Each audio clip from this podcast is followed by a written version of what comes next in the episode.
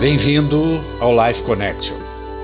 Este é um podcast que se dedica a pregar a graça e a fé em Jesus Cristo. Que você seja ricamente abençoado com essa palavra de hoje, é a minha expectativa.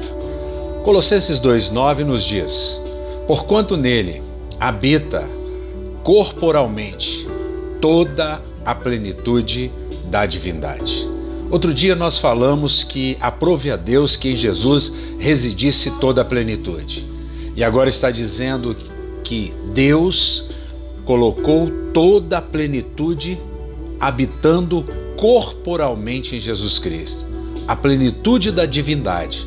Isso significa que Jesus, em que pese ser Verbo encarnado, nascer de uma Virgem Maria, ele continua sendo 100% homem, 100% Deus. Tem um corpo, tem uma alma, um espírito e habita nesta terra. E aqui nele reside toda a plenitude. Mas o que é lindo nisso é que quando nós estamos em Cristo, nós recebemos essa plenitude, nós recebemos essa autoridade, nós recebemos esta presença maravilhosa de Jesus em nossas vidas. Ele que é a graça e a verdade. Portanto, em nós também habita a plenitude da divindade. Habita a plenitude de Cristo através da obra do Espírito Santo.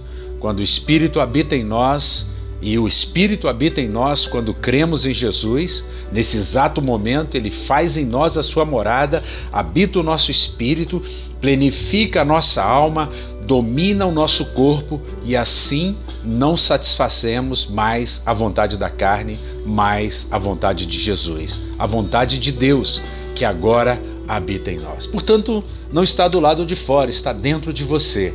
Basta você falar com ele e ele te ouvirá.